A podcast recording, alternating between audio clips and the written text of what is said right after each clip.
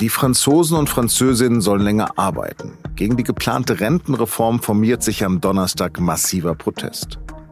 Warum die Regierung sie will und wer sich dagegen verbündet hat, darüber habe ich mit der SZ Frankreich-Korrespondentin Catherine Miller-Lancé gesprochen.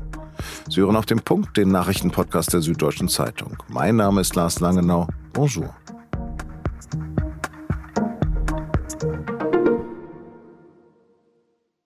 Kleiner Tipp, Frankreich eher nicht am Donnerstag besuchen. Landesweit haben Gewerkschaften die Beschäftigten aufgerufen, die Arbeit niederzulegen und sich zu Protesten zu versammeln. Bahnen in die Hauptstadt und die Metro in Paris werden nur äußerst eingeschränkt fahren. Auch der Flugbetrieb wird gestört sein, zumindest am Flughafen Paris-Orly. Auch Lehrkräfte, Bankangestellte, selbst Polizisten und viele andere treten in den Ausstand. Und das könnte sich dann so anhören wie hier etwa Ende 2018 bei einem Protest der Gelbwest in Paris. Eines muss man den Franzosen lassen. Mit Revolten haben sie Erfahrung. Spätestens seit 1789. Und ganz in dieser Tradition hat eine Demonstrantin der Gelbwesten vor etwa zwei Jahren auch lauthals gefordert, Präsident Emmanuel Macron einen Kopf kürzer zu machen. Seit der Ankündigung der Reform Ende 2019 streiken die Franzosen immer wieder dagegen. Sie wurde mehrfach verschoben. Doch das jetzige französische Rentensystem ist eins der großzügigsten und teuersten in Europa. Aber in seiner Neujahrsansprache hat Präsident Macron Folgendes gesagt. Cette année sera en effet celle d'une réforme des retraites qui vise à assurer l'équilibre de notre système pour les années et décennies à venir. Auf Deutsch, dieses Jahr wird das Jahr der Rentenreform sein, die unser System für die kommenden Jahrzehnte sichern soll. Zitat Ende. Doch gegen diese Änderung werden nun Tausende, wenn nicht gar Zehntausende oder Hunderttausende auf die Barrikaden gehen. Ihr Protest richtet sich insbesondere gegen die geplante Erhöhung des Renteneintrittsalters. Im Moment zeigt sich die Regierung noch ziemlich ungerührt von der Ankündigung der Demonstration. Warum Macron und Co. aber dringenden Handlungsbedarf sehen und welches Bündnis sich da auf den Straßen formiert, darüber habe ich mit meiner Kollegin Catherine Müller-Lancé am Telefon in Paris gesprochen. Katrin, von Deutschland aus wirkt die Empörung ziemlich schräg. Hier müssen wir bis 67 Jahren arbeiten, mindestens. Spinnen die Franzosen? Also ich würde sagen, spinnen tun die Franzosen sicherlich nicht. Das wäre vielleicht auch als Korrespondentin die falsche Haltung. Man kann sich aber schon fragen, warum hängen die eigentlich so an diesem Renteneintrittsalter? Ich glaube, hier herrschte einfach lange die Vorstellung, man arbeitet halt die erste Hälfte seines Lebens oder das, äh, die ersten zwei Drittel und dann in der zweiten Hälfte folgt die schöne Hälfte, die man sich dann eben auch verdient hat. Und es gibt ja tatsächlich Berufe, wo es schwierig ist, bis Mitte 60 zu arbeiten. Also ich denke an körperlich anstrengende Berufe wie Dachdecker, Metrofahrer, die den ganzen Tag unter der Erde arbeiten. Wobei man da sagen muss, dass die aktuellen Reformpläne solche Berufe zum Teil auch berücksichtigen. Und auch Menschen, die sehr früh angefangen haben zu arbeiten, sollen auch vor 64 in Rente gehen dürfen. Trotz allem ist so etwas ja ziemlich teuer. Wie konnte sich Frankreich denn so ein Rentensystem bislang leisten? Ich würde sagen, man hat es sich geleistet und jetzt merkt man eben, dass sich dieses großzügige System auf Dauer nicht mehr unbedingt finanzieren lässt, weil eben die Alten immer älter werden und äh, die Jungen, die das finanzieren sollen, immer weniger werden. Trotzdem muss man sagen, in Frankreich war das Rentenalter lange heilig. Mitterrand hat es in den 80er Jahren eingeführt. Damals galt es als soziale Errungenschaft. Seitdem gab es immer wieder Reformversuche, aber auch immer wieder Proteste. Und zum Teil hat es geklappt, diese Reform äh, zu verhindern. Zum Beispiel in den 90ern bei Alain Juppé, der damals Premierminister war. 2010 hat es nicht geklappt. Da hat es Sarkozy hinbekommen, das Rentenalter dann auf 62 Jahre zu erhöhen. Und seitdem liegt es eben bei 62 Jahren. Du sagst gerade erhöhen von auf 62. Was war es denn vorher? Vorher war es bei 60 Jahren. Cool. Wie sehen denn Fachleute diese Rentenreform? Ist die ungerecht oder ist die überfällig?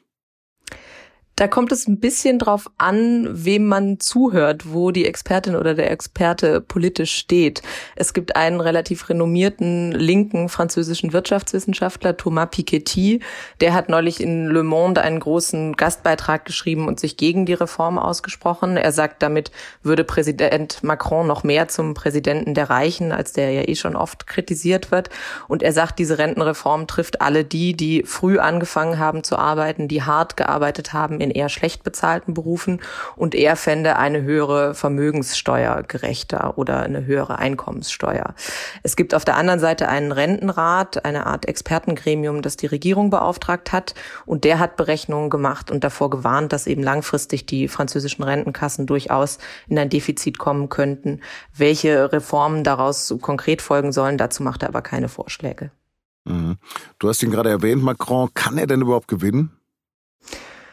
Macron steckt da tatsächlich in einem Dilemma, weil äh, entweder die Leute auf der Straße sind sauer oder er bekommt seine große Reform nicht durch. Und diese Rentenreform ist schon sowas wie sein politisches Erbe, denn er kann ja 2027 bei der nächsten Präsidentschaftswahl nicht mehr antreten. Das heißt, diese zweite Amtszeit ist seine letzte Amtszeit und die Rentenreform ist eigentlich so ein bisschen das einzige große Wahlversprechen, das er hatte, das einzig große politische Versprechen, das er für diese zweite Amtszeit hatte.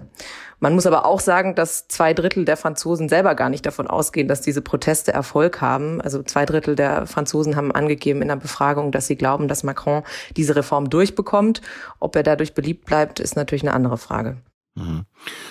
Jetzt erwarten wir Donnerstag diese großen Proteste, die ersten großen Proteste. Wer trägt denn diese Proteste? Sind das äh, Parteien? Sind das sämtliche Gewerkschaften? Sind die Gelbwesten dabei? Sowohl als auch, also zumindest was die Parteien und die Gewerkschaften angeht. Das ist schon ungewöhnlich dieses Mal, dass sich alle acht großen Gewerkschaften zusammengetan haben und zusammen zum Streik aufgerufen haben. Also traditionellerweise sind die französischen Gewerkschaften eher zersplittert und zerstritten. Also das ist schon mal, das ist äh, sozusagen schon mal ungewöhnlich oder zeigt, wie, wie groß der Druck ist. Auch die französische Linke, dieses NÜB-Bündnis, also aus Sozialisten, Extremlinken und Grünen, ist sich einig und auch mit den Gewerkschaften einig, dass man, dass man jetzt zum Streik aufrufen muss. Also ich würde sagen, die Linke, die sonst eigentlich auch eher zersplittert ist, zeigt sich da überraschenderweise äh, ja auf einer Seite. Bei den Rechten ist es äh, ein bisschen anders. Also die Konservativen haben jetzt sowieso eher signalisiert, dass sie die Reform wahrscheinlich mittragen werden. Und Marine Le Pens extrem rechter Rassemblement National ist so ein bisschen gespalten. Die wollen im Parlament gegen die Reform stimmen, sprechen sich aber nicht dafür aus, auf die Straße zu gehen. Denn Marine Le Pen möchte sich ja eher ein bisschen ein seriöseres Gesicht geben und da scheint der Straßenkampf nicht dazu zu passen.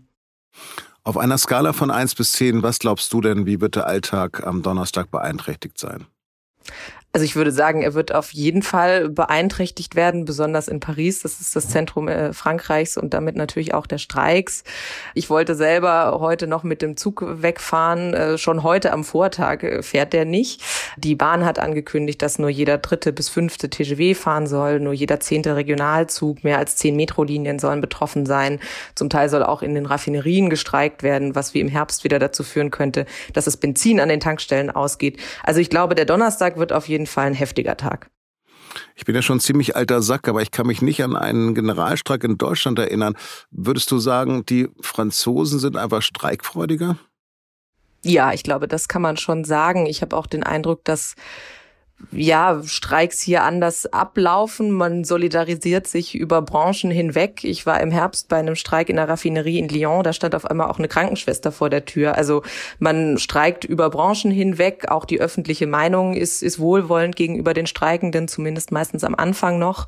Und diese Streiks laufen auch ab. Ich finde fast so ein bisschen manchmal wie, wie Karnevalveranstaltungen. Es gibt irgendwie Musik, äh, Fahnen werden geschwungen, es werden Würstchen gegrillt. Also ich glaube, da ist die Kultur auf jeden Fall eine andere.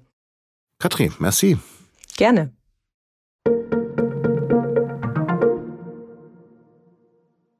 Der ukrainische Innenminister Denis Monastierski ist am Mittwoch bei einem Hubschrauberabsturz ums Leben gekommen.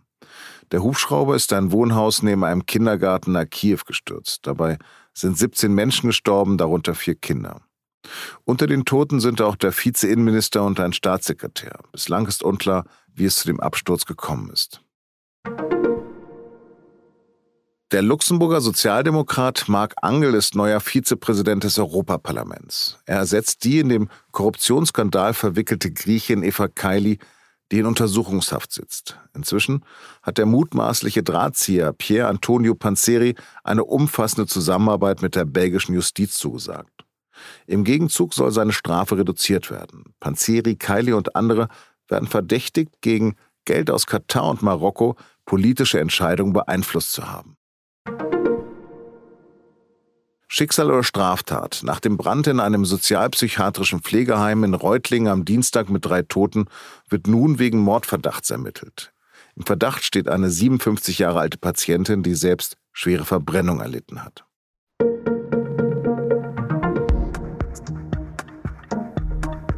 Seit fast einem Jahr sehen wir Bilder und Videos aus dem Kriegsgebiet in der Ukraine, von Zerstörung, von Menschen auf der Flucht und ständig sehen wir Panzer.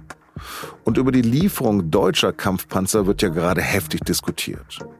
Wie wichtig wären sie für die Ukraine und sind sie überhaupt einsatzfähig? Darum geht es in unserem Recherche-Podcast Das Thema mit dem SZ-Sicherheitsexperten Joachim Keppner. Sie finden das Thema wie unser gesamtes Hörprogramm unter sz.de-podcast. Redaktionsschluss für Auf dem Punkt war 16 Uhr. Produzierte die Sendung Benjamin Markthaler. Vielen Dank fürs Zuhören und bleiben Sie uns gewogen. Au revoir.